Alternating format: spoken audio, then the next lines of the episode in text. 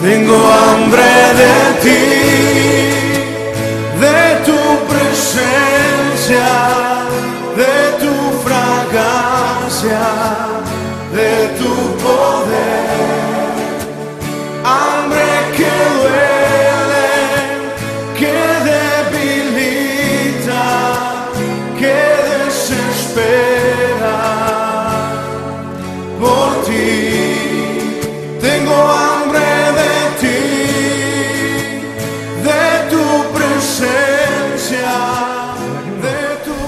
Mateo 6 del 16 al 18. Oye, ¿ayunan los cristianos? Vamos a intentar averiguarlo hoy, ¿de acuerdo? ¿Alguien aquí ha escuchado alguna vez en su vida una predicación sobre el ayuno? Yo en mi vida, y ya son casi 30 años de cristiano, nunca la he escuchado. Y os aseguro que si no predicase el Evangelio como lo hacemos aquí, en Semilla de Mostaza, de forma expositiva, versículo a versículo, tampoco lo hubiera hecho hoy. De hecho, me ha costado mucho llegar hasta aquí porque es un tema difícil, controvertido, y la verdad, lo he terminado predicando porque no tengo más remedio. Pero qué rico, ¿verdad? Qué rico que el Señor nos haya puesto esta visión de la predicación expositiva, porque así no nos escapamos nadie, ni vosotros de escuchar, ni yo de predicar sobre todo el consejo que Dios tiene en la Escritura para nosotros. Este sermón ha sido en nuestras vidas, el sermón del monte me refiero, eh, impactante, ¿no? Porque no solo pone las cosas en su lugar, que las pone, sino que el Señor pone el dedo en la llaga, ¿eh? como nos ha dicho Vivi antes. Eh, primero para caída, como nos ha dicho ella, estaba hundida, pero no te puedes quedar ahí. Luego, como decíamos hace dos domingos, para levantamiento, y este es el carácter paradójico de la escritura, ¿no? Si no hay conciencia de caída, no puede haber levantamiento por parte de Dios, de Dios. Si no hay conciencia del dolor, no puede haber consuelo. Bienaventurados los que lloran, porque ellos serán consolados. No, solo ellos serán los consolados. Por eso hay tanto desconsuelo fuera de la iglesia e incluso también dentro de la iglesia, porque solo se puede ser consolado cuando se reconoce la miseria que uno tiene dentro, ¿no? Sin Cristo. Cuando a veces incluso somos cristianos, pero no dejamos que Cristo gobierne nuestra vida. Yo jamás podría consolar a un, hijo mío si insiste en decirme que él está bien, aunque yo intuya que tiene el alma herida. Si insiste en permanecer así, en esa situación de fortaleza, diciendo que está bien, yo no puedo hacer nada por consolarle. Aunque lo intente, yo no resultaré efectivo. El consuelo de alma solo viene cuando el ser humano reconoce que tiene eso, el alma herida. ¿Cuánta soberbia hay en los seres humanos, no? Fingiendo en la calle seguridad, fingiendo que tienen seguridad en las cosas que hacen y que dicen, pero que en realidad están perdidos, angustiados y desamparados. Así que hoy, como todos los domingos que yo intento trasladar la palabra de Dios a tu corazón, seguramente hoy también pondrá el dedo en la llaga, pero recuerda, no te enfades conmigo, es para sanar, ¿de acuerdo? Si estamos con las defensas armadas delante de Dios, Él jamás nos podrá sanar el corazón, ¿de acuerdo? Si no hay disposición, Él no va a entrar a sanar, solo cuando bajamos las, las armas, Él puede entrar y descubrir todo lo que tenemos. Bajamos las armas así esta tarde, ¿de acuerdo? No vamos a pelear esta tarde con Dios contra él no podremos pelear nunca, no debemos ni podemos, Él es Dios, es todopoderoso, ¿no? Así que aproveche y recibe su gracia, ¿no? En todo este sermón del monte hemos visto que cuando una persona está, fíjate, saciada de sus propias justicias, de su propia sabiduría, de sus propias capacidades, de su, propia, de su propio ego, es cuando no deja lugar para el poder de Dios. Vuelvo a repetirlo. Cuando una persona está saciada de sus propias justicias, de su propia sabiduría, de sus propias capacidades, esa persona no deja lugar para que el poder de Dios actúe en su vida. De ahí la gran importancia de la oración. La oración era el ejemplo anterior a este que vamos a ver hoy del ayuno. La oración es el momento más importante, debe ser todo en nuestra vida, ¿vale? Eliminar nuestro orgullo, pero la oración es el momento más importante en el que podemos aprovechar el, momento más apropiado para el quebrantamiento. Hoy vamos a ver algo que viene justo después, como hemos dicho, de la oración y es el ayuno. Viene justo después de la oración del Padre Nuestro, ¿no? Y es que en el Nuevo Testamento el ayuno siempre lo vemos ligado con la oración. El domingo pasado vimos el modelo del Padre Nuestro, ¿no? Y en ese modelo no se ve en ningún momento sitio para las peticiones personales, ¿no? para la realización de cosas que están fuera de su reino. En el, único momento en el que aparece esto es, creo, en el versículo 8, justo antes del comienzo del Padre Nuestro, cuando dice que el Padre ya sabe cuáles son nuestras peticiones antes de que nosotros abramos la boca. Por lo tanto, ¿hay que pedirlas? Pues sí, hay que pedirlas. Porque dice, antes de que vosotros le pidáis, por lo tanto hay que pedirlas, pero de nada nos vale si antes no vamos con la actitud de quebrantamiento de nuestra alma al saber como somos. Y lo vimos muy bien en el modelo, lo voy a repetir un poquito para establecer, porque hay un nexo, un nexo de unión muy importante entre la oración y el ayuno, ¿vale? Vamos a repetir lo que veíamos en este Padre Nuestro, ¿no? ¿Cómo nos veíamos en este Padre Nuestro? Pues en primer lugar, lo primero que veíamos era que nosotros somos un hijo de Dios, somos hijos de Dios, lejos de su hogar, ¿no? Que además adorábamos a nuestro soberano, que además pedíamos que venga su reino a nuestra vida, primero a nuestra vida. De nada nos vale que pedir que venga el reino a la vida de los demás si en tu vida no está funcionando el reino de Dios, ¿no? Que pedimos un reino y por lo tanto somos súbditos de ese reino, que pedíamos también servir a ese reino, por eso somos sirvientes, lo hemos puesto ahí, siervos de ese reino, ¿no? No para servirme del reino, sino para servir yo al reino. Y teniendo como paga un pan diario. Y esto nos hablaba de dependencia, de que somos unos siervos que además somos mendigos. Necesitamos todos los días pedir ese pan. Y debido aquí a nuestra condición de pecadores. Estos eran los seis escalones que veíamos en el Padre Nuestro, pero había siete escalones y veíamos en el Padre Nuestro el séptimo escalón. ¿Cuál era? Era el momento de máxima comunión con Dios. Y era cuando me consideraba sí un pecador, pero con un peligro muy grande de convertirme todavía más en un aún peor pecador. ¿no? Este último escalón, cuando dice no me metas en tentación, más líbrame del mal, ¿no? este último escalón era el momento increíble en el que se unía el cielo con la tierra, porque ese momento reconocíamos nuestra condición de pecadores que además teníamos grandes eh, posibilidades de caer todavía más lejos y le pedíamos eso, ser salvados de caer lejos de nuestro Padre. Así que el Padre Nuestro, que es nuestro modelo de oración, no es un modelo, si os habéis dado cuenta, de oración petitorio, para pedir cosas, ¿no? Para pedir para mí, sino para rogarle a Dios, quebranta mi corazón, sálvame de marcharme lejos de ti. Este debiera ser, pues, el séptimo escalón, nuestro puerto de llegada en nuestra oración diaria, ¿no? Después de pedir, santifica tu nombre, pedir que se establezca su reino, primero en mi vida y luego en la de los que me rodean, y hacer su voluntad. ¿Vale? Veíamos en este capítulo 6 de Mateo eh, capítulo 6, bueno, el Sermón del Monte son tres capítulos, 5, 6 y 7. Estamos ya en el inicio del 6, por lo tanto llevamos un poquito más, un tercio más o menos, un poquito más de, un tercio de, de, este Sermón del Monte. Y en este capítulo 6 que iniciábamos veíamos que el Señor nos decía algo muy importante y lo intentaba explicar con tres ejemplos. ¿no? Nos iba a enseñar cómo nos debíamos de relacionar los cristianos con nuestros semejantes. Y el ejemplo era a través de la limosna. También nos enseñaba cómo nos teníamos que relacionar con Dios y nos explicaba esto a través del ejemplo de la oración, especialmente con el Padre Nuestro. Y ahora nos va a explicar cómo debemos relacionarnos con nosotros mismos a través del ayuno.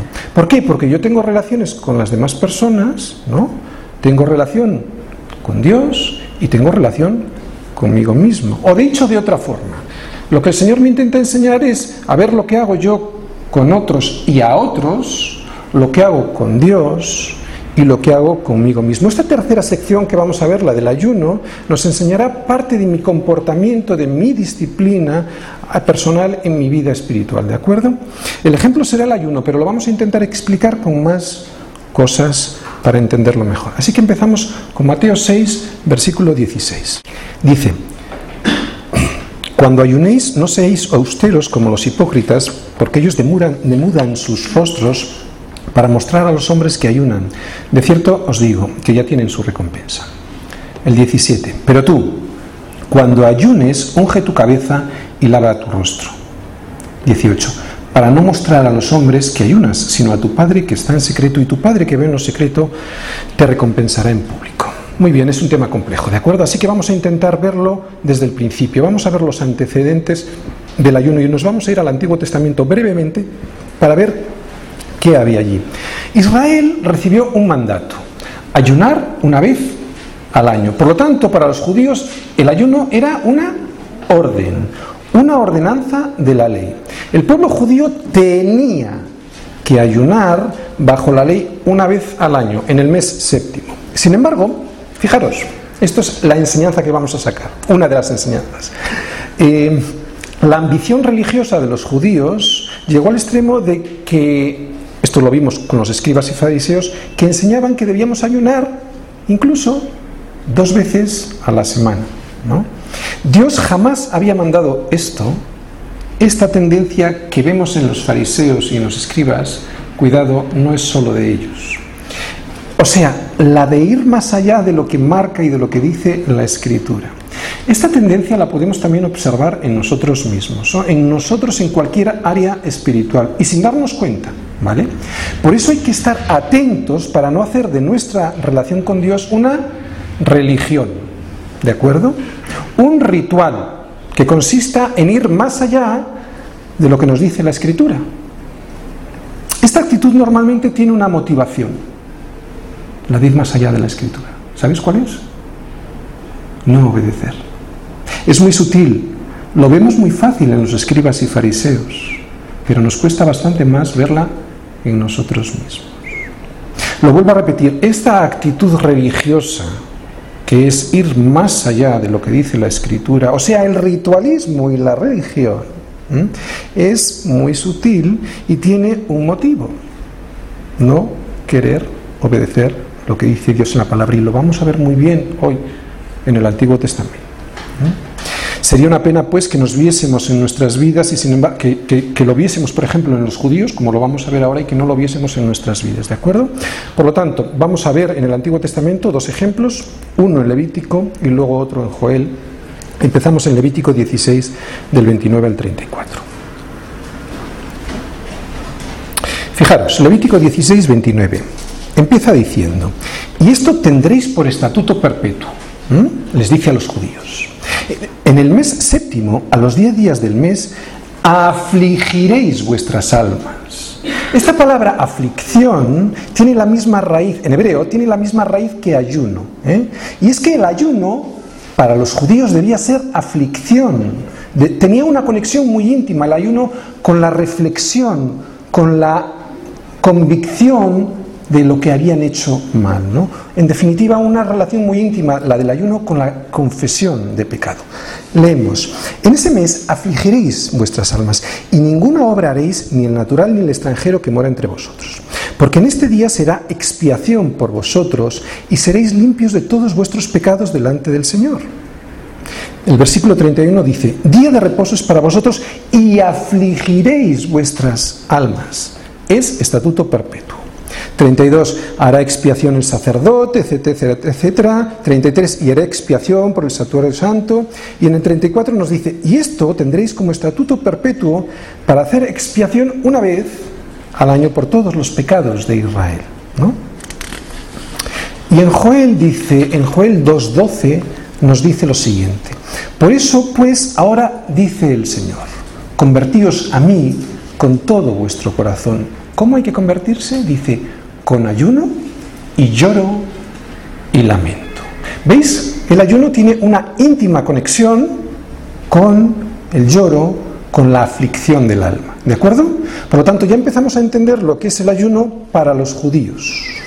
El propósito del ayuno, en el Antiguo Testamento estamos viendo, era que el pueblo de Israel reflexionara con lloro y con lamento, y con aflicción de su alma, el altísimo costo que suponía la expiación de sus pecados.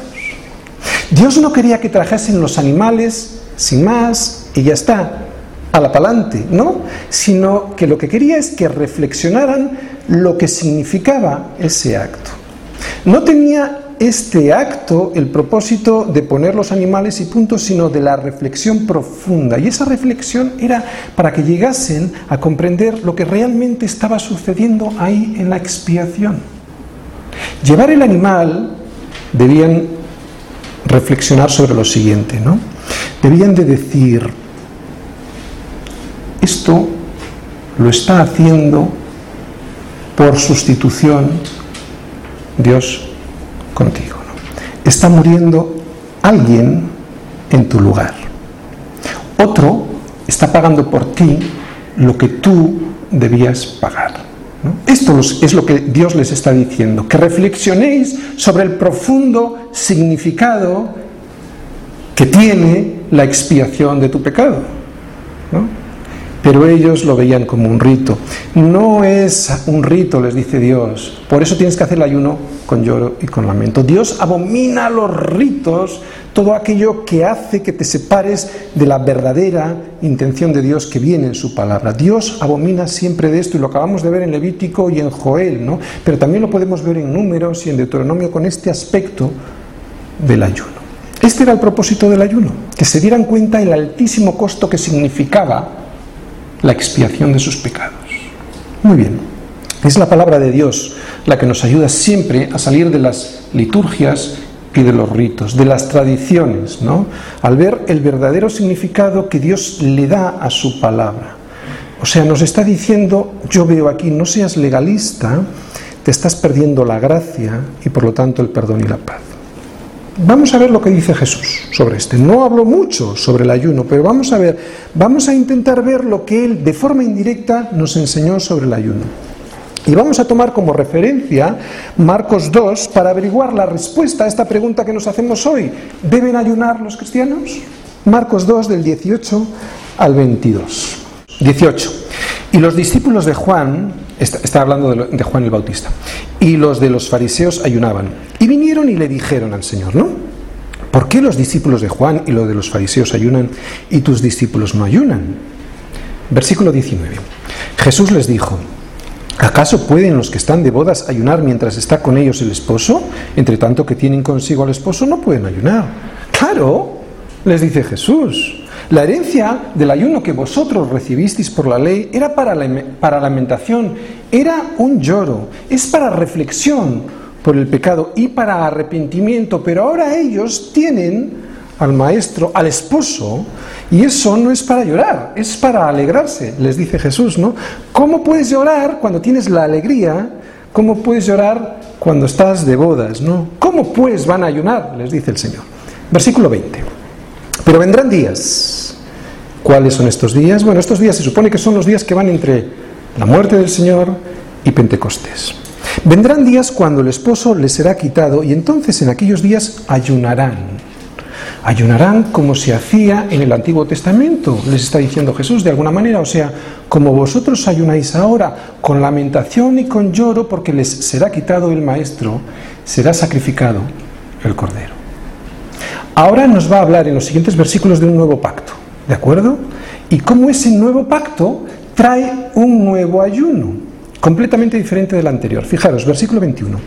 Nadie pone remiendo, y aquí por eso decía lo de, lo, de ejemplo de, de ¿eh? nadie pone remiendo de paño nuevo en vestido viejo. De otra manera, el mismo remiendo nuevo tira de lo viejo y se hace peor la rotura.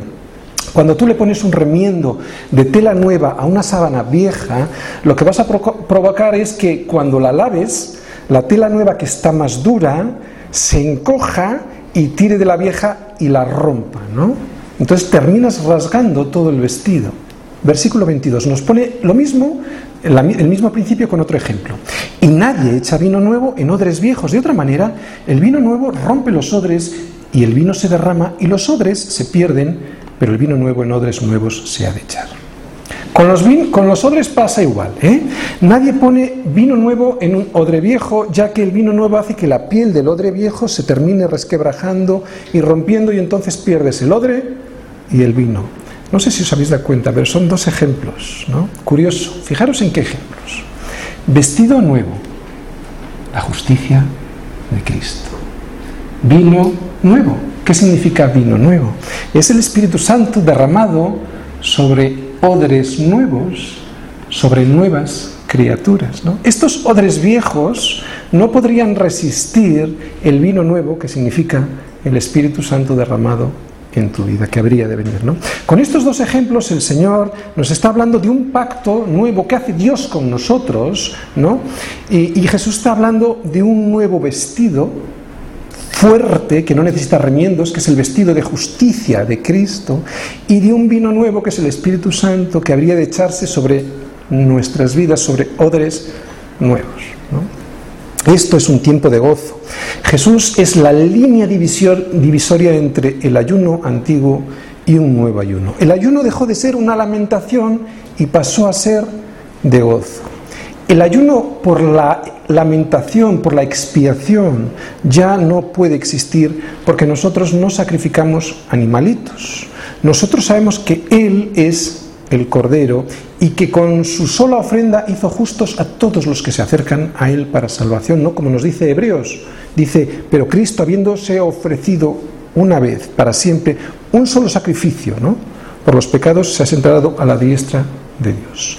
Con una sola ofrenda nos hizo completamente justos, el vestido nuevo de justicia, para todos aquellos que nos acercamos a Él con confianza para ser salvados, para que sea nuestro Salvador. El ayuno para la Iglesia, por lo tanto, tiene otra connotación de gozo, de alegría, de buscar la justicia de Dios. Nuestra desgracia anterior, nuestra situación anterior consistía en que no sabíamos ni a dónde íbamos en nuestra vida, ni de dónde habíamos venido. Pero ahora mis discípulos, les dice el Señor, no ayunan porque están de bodas, ya no hay un ayuno instituido por ley, el ayuno es un complemento, no me gusta mucho esta palabra, pero para explicarlo bien, el ayuno es un complemento de la oración, por eso viene justito después de la oración, ¿no? De aquel que busca, como vimos en el Padre Nuestro, santificar su nombre, hacer su reino que venga a su vida y hacer su voluntad. Por lo tanto, una persona que no busca esto, ¿eh? santificar su nombre, que su reino venga a su vida y hacer su voluntad, no le vale de nada. El ayuno de hoy es un tiempo de comunión reflexiva con Dios, donde quitas toda distracción del cuerpo, empezando sí por el alimento, pero ayuno también de televisión, de internet, de fútbol, eh, todas estas cosas que siendo legítimas en sí mismas, eh, puede que nos despisten nuestra atención de Él. Así que cuando consideres que hay un momento en tu vida que debes de tener una dirección especial ¿no? y que necesites que Él dirija de verdad, poderosamente, tu vida, entonces podrás ayunar. Pero atención, no como una fórmula mágica, no de una manera mecánica para que se te solucionen los problemas, esto es muy importante, sino como medio por el cual Dios va a hacer que el canal de comunicación que tú ya tienes previamente con Él, que es la oración, esté todavía más libre, esté más limpio de interferencias. ¿De acuerdo? El verdadero propósito del ayuno, ahora, hay dos cosas, la forma y el propósito. Os voy a explicar una cosa. El verdadero propósito del ayuno jamás cambió. Fue malinterpretado. Siempre es la liturgia quien malinterpreta la palabra de Dios. ¿Y por qué ocurre esto? Pues muy sencillo, ya os lo he dicho antes. Porque el hombre, el ser humano, no quiere cumplir la voluntad de Dios. Entonces disimula haciendo ritos para aparentar piedad y se está engañando a él mismo, ¿no? Es simplemente desobediencia. Por eso el Padre Nuestro nos enseña que la oración ha de tener estos ingredientes que ya hemos dicho varias veces, ¿no? que es santificar su nombre, pedir que, su reino venga a tu vida y hacer su voluntad. No se trata de agradar a Dios haciendo ritos, haciendo cosas externas. Eso es abominación, siempre lo fue y lo sigue siendo abominación a Dios. que venga su reino a mi vida para que así, así pueda hacer su voluntad. Eso es el verdadero ayuno. Las tradiciones invalidan sus mandamientos. Lo vuelvo a repetir. Bueno, lo repito en palabras de Jesús, ¿no? Les decía también, bien invalidáis el mandamiento de Dios para guardar vuestra tradición, ¿no? Lo dice Jesús, no lo digo yo. Os voy a decir porque yo creo que el verdadero propósito del ayuno nunca, jamás cambió. Y por lo tanto, os voy a decir lo que yo creo que debe ser el ayuno de hoy, el ayuno cristiano. Vamos a ir a Isaías 58, vamos a entretenernos ahí un buen rato. Isaías 58, versículos del 1 al 8. Estos versículos del 1 al 8 eh, son un mensaje de Dios a su pueblo ¿eh? a través de Isaías, lo vamos a leer. Le dice Dios a Isaías, clama a voz en cuello, o sea, grita, diles a este pueblo lo siguiente que te voy a decir. ¿eh? No, no te detengas, alza tu voz como trompeta y anuncia a mi pueblo su rebelión y a la casa de Jacob su pecado que me buscan cada día y quieren saber mis caminos como gente que hubiese hecho justicia y que no hubiese dejado la ley de Dios, me piden justos juicios y quieren acercarse a Dios. ¿Por qué dicen ayunamos y no hiciste caso? Esto es lo que dice Dios de los judíos, ¿de acuerdo? Dice, o sea, que me están diciendo que estamos ayunando y no nos haces caso, Dios. Humillamos nuestras almas y no te diste por enterado. ¿Qué me estás diciendo? Le dice Dios a los judíos. He aquí que en el día de vuestro ayuno buscáis vuestro propio gusto y oprimís a todos vuestros trabajadores. ¡Wow! O sea, les está diciendo que cuando hacen estos rituales están buscando su propio gusto, no la voluntad de Dios. Gente que hacía del ayuno un rito, o sea, algo externo solamente, porque luego no había frutos de justicia en su vida. La paz de Dios es primero que justa,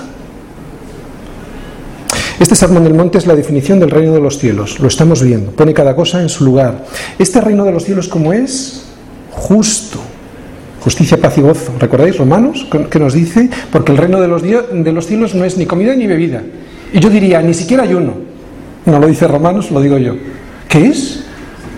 ¿Os dais cuenta cómo compagina lo que acabamos de leer de Isaías 58? Este reino de los cielos no es comida ni bebida, ni ayuno. Es justicia, y entonces tendrás la paz y entonces te vendrá el gozo. Versículo 4. He aquí que para contiendas y debates ayunáis y para herir con el puño inicuamente. No ayunéis como hoy para que vuestra voz sea oída en lo alto. O sea, no ayunes con la intención de calmar tu conciencia, que es lo que nos está diciendo aquí el Señor. Se lo dice a ellos, pero nos lo dice a nosotros, evidentemente. Versículo 5. Es tal el ayuno que yo escogí, que de día aflija al hombre su alma, que incline su cabeza como junco y haga cama de cilicio y de ceniza. ¿Llamáis a esto ayuno y día agradable al Señor? Mira, es lo mismo que nos dice en Mateo 6, que hemos leído, ¿no? Que se compungían y ponían la cara así como que iban ayunando. Versículos 6 y 7. ¿No es más bien el ayuno que yo escogí desatar las ligaduras de impiedad, soltar las cargas de opresión y dejar ir libres a los quebrantados y que rompáis todo yugo? No es que partas tu pan con el hambriento y a los pobres errantes albergues en casa, que cuando veas al desnudo lo cubras y no te escondas de tu hermano. Luego vamos a volver sobre estos versículos, ¿de acuerdo? Porque son el centro de lo que yo os quiero decir. Luego volvemos. Versículo 8. Entonces, o sea, no antes. Entonces, hasta que no hagas lo anterior, lo del versículo 6 y 7, no vendrá lo siguiente. Entonces, nacerá tu luz como el alba y tu salvación se dejará ver pronto. Esto significa que se manifestará, que tu salvación se manifestará, que se pondrá de manifiesto. No significa que harás estas cosas para alcanzar la salvación, sino que si las haces, tu justicia se manifestará, dice, y entonces tu salvación se verá pronto, se manifestará. E irá tu justicia delante de ti, y la gloria del Señor será tu retaguardia. El versículo 6 y 7 son los frutos de justicia y el versículo 8 es el origen de esa justicia, de ese fruto. Él y solo es y solo él es el origen de esos frutos. Los versículos 6 y 7 son la labor de la iglesia. Y no solo estoy hablando de la labor física, ¿De acuerdo? Los versículos 6 y 7 se parecen mucho a los versículos que leyó el Señor aquel día que entró en la sinagoga, le dieron un libro y lo abrió. Vamos a leerlo en Lucas 4, 16 al 21. Lucas 4, 16 al 21. Fijaros lo que dice el Señor allí. Lucas 4, 16 al 21. Vino a Nazaret, donde se había criado, y en el día de reposo entró en la sinagoga conforme a su costumbre, y se levantó a leer. Y se le dio el libro del profeta Isaías, y abriendo abierto el libro, halló el lugar donde estaba escrito. Esto es lo que leyó el Señor. El Espíritu del Señor está sobre mí, por cuanto me ha ungido para dar buenas nuevas a los pobres, me ha enviado a sanar a los quebrantados de corazón, a pregonar libertad a los cautivos y vista a los ciegos, a poner en libertad a los oprimidos, a predicar el año agradable del Señor y enrollando el libro, lo dio al ministro y se sentó. Y los ojos de todos estaban en la sinagoga fijos en él. Y comenzó a decirles, hoy se ha cumplido esta escritura entre vosotros. Esta era la labor de Cristo, ¿no? Esta es la labor también, pues, de la iglesia, dar verdadero pan al hambriento, dar las buenas nuevas a los pobres de espíritu, sanar a los quebrantados de corazón, consuelo al que llora, Pregonar, fijaros, pregonar la libertad a los cautivos, vista a los ciegos y poner en libertad a los oprimidos, todos los que no tienen a Cristo les falta esto, ¿no? Están oprimidos, no tienen libertad y aquí los recién convertidos, los que recién han llegado a Cristo nos lo han explicado muy bien, sentían cadenas y han sentido libertad. Vamos a volver a Isaías 58. Isaías 58 dice, ¿por qué tenemos que ayunar? ¿Os acordáis? Y lo vamos a leer conforme al nuevo pacto que tenemos ahora en Cristo, conforme a la labor que tiene la Iglesia. Porque si solo fuera un cumplimiento literal este de, Isaías 58, la Iglesia sería el Ministerio de Asuntos Sociales. Y no lo es. La Iglesia tiene una labor que no tiene ningún Ministerio de Asuntos Sociales ni ninguna ONG. ¿Quién va a predicar el Evangelio si no la Iglesia? Por lo tanto, lo vamos a leer ¿Eh? leyendo primero en nosotros lo que necesitamos nosotros liberarnos y también como ministerio, como servicio de la iglesia hacia los demás. Versículo 58, 6. No es más bien el ayuno que yo escogí, ahora nos va a decir cuál es el ayuno que Dios escogió. ¿eh? No ayunar para nosotros mismos, para nuestros deleites, ya que Dios no escucha ese tipo de ayuno, ¿eh? sino para desatar las ligaduras de impiedad. ¿Qué es un impío? No es lo mismo que pecador, ¿eh? Un impío es aquel que no considera el consejo de Dios.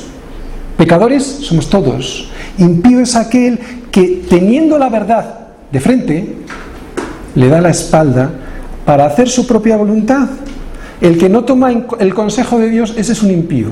Por lo tanto, desatar, esto es lo que consiste, el ayuno que quiere Dios es este, primero en ti, desata las ligaduras de impiedad. ¿no? Y una vez que hemos soltado esa ligadura de impiedad en nosotros y que se la trasladamos a los demás también, para que consideren el consejo de Dios, dice, soltar las cargas de opresión. O sea, que después de que desatas la ligadura de impiedad, que ya no eres un impío, o sea, que te has convertido a Cristo, que descanses en Él, que le dejes todas las cargas, ¿no? Como dice el Señor, venid a, mí todos los que estáis trabajados y cansados, que yo os haré descansar. Sigue diciendo Isaías 58, 6, y dejar ir libres a los, a los quebrantados. ¿Quién es el quebrantado? Pues el que llora por su pecado, ¿no? ¿Y cuál es su consuelo? Pues la consolación de Cristo salvándonos. O sea, diciéndole, sí, es verdad, tienes que llorar porque eres un miserable, pero que sepas que tu lloro tiene solución porque tienes salvación. ¿no? el remedio que Cristo te está diciendo es que hay posibilidad de salvación de tu situación. En Él, claro.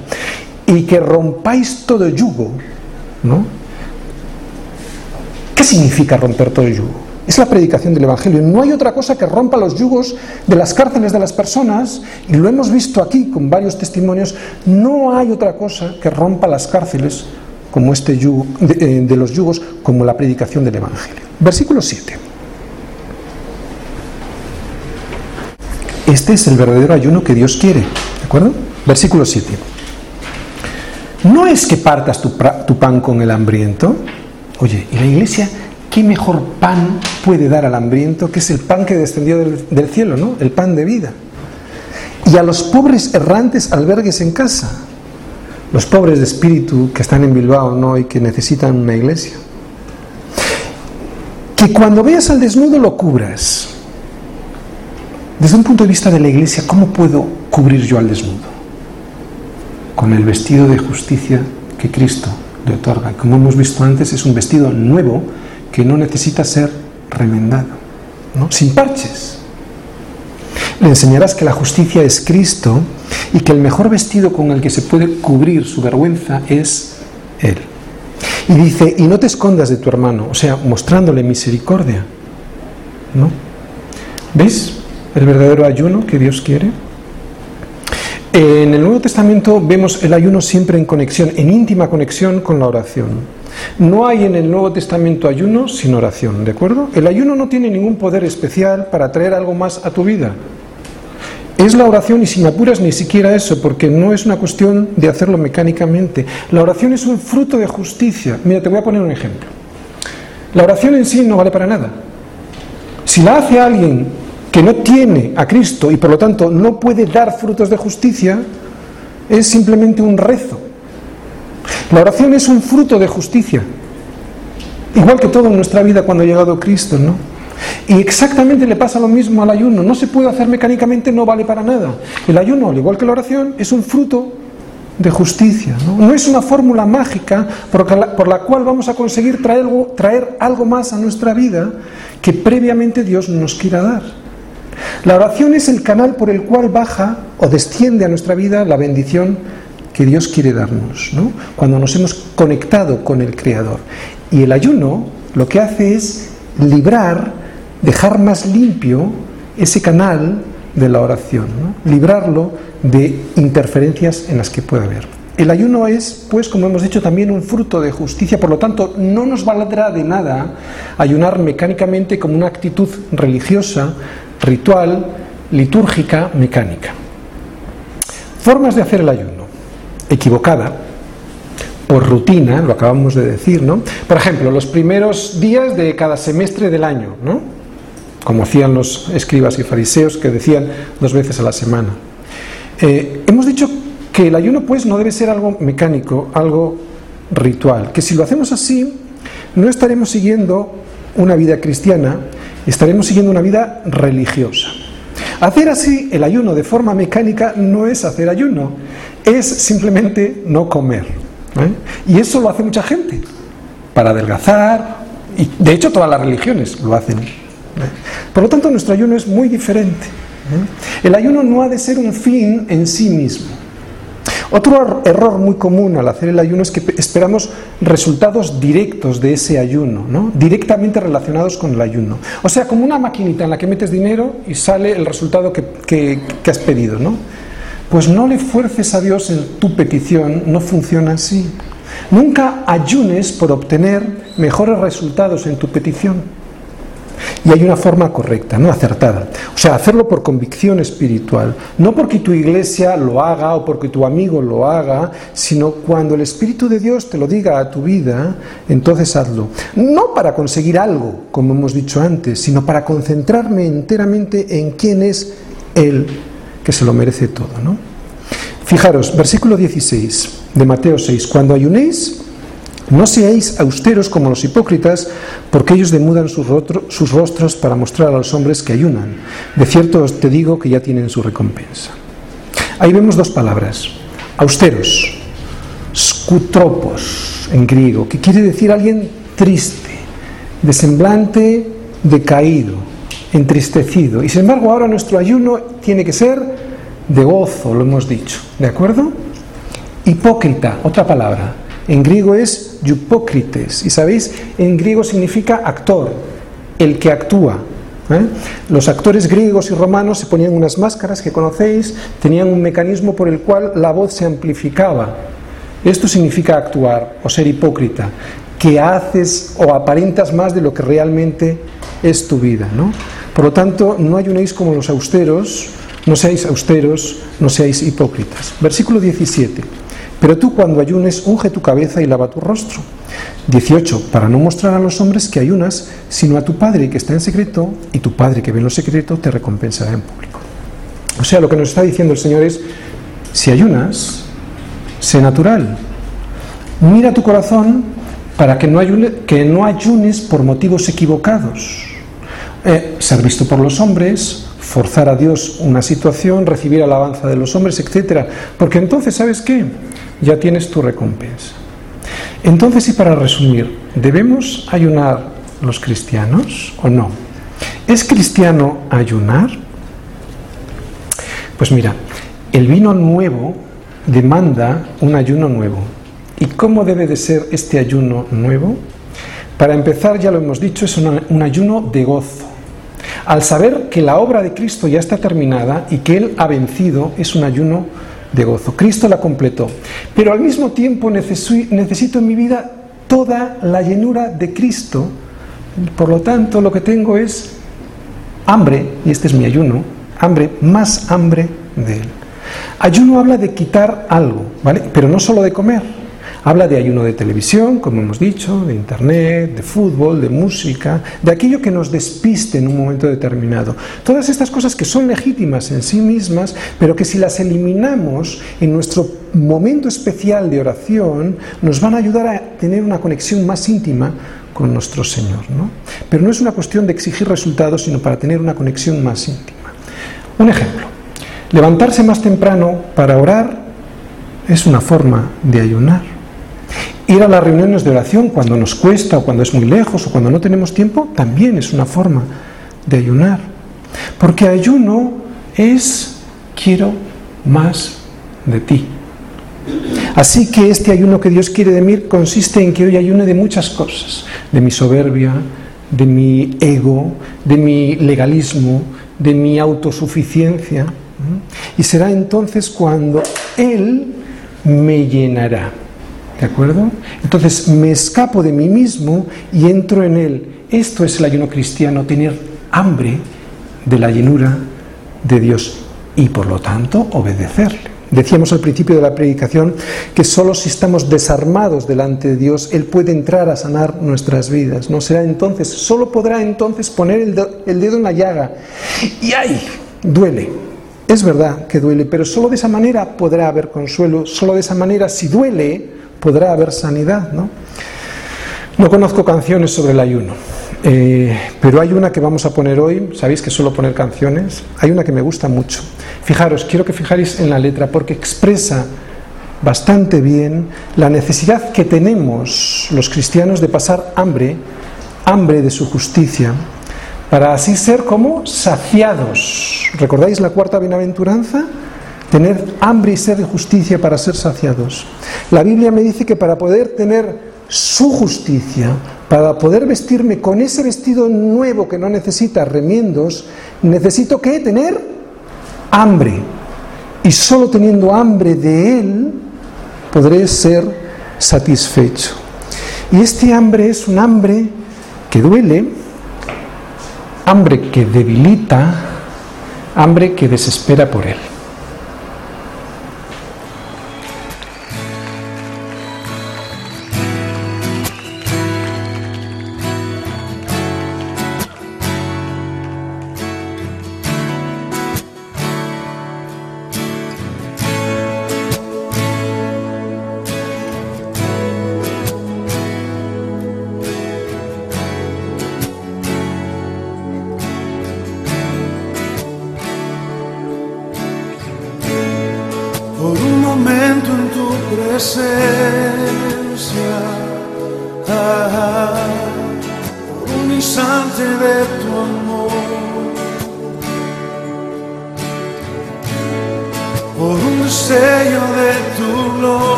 Todo daría, no importaría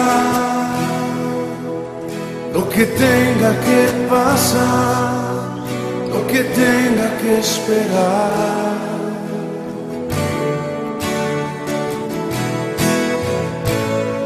Por un momento en tu presencia.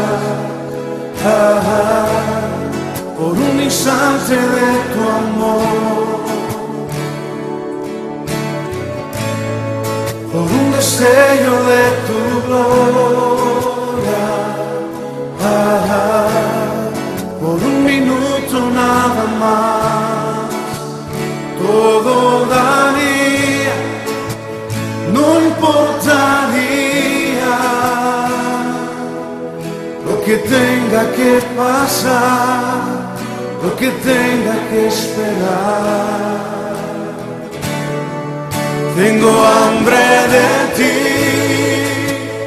de tu presencia, de tu fragancia, de tu poder.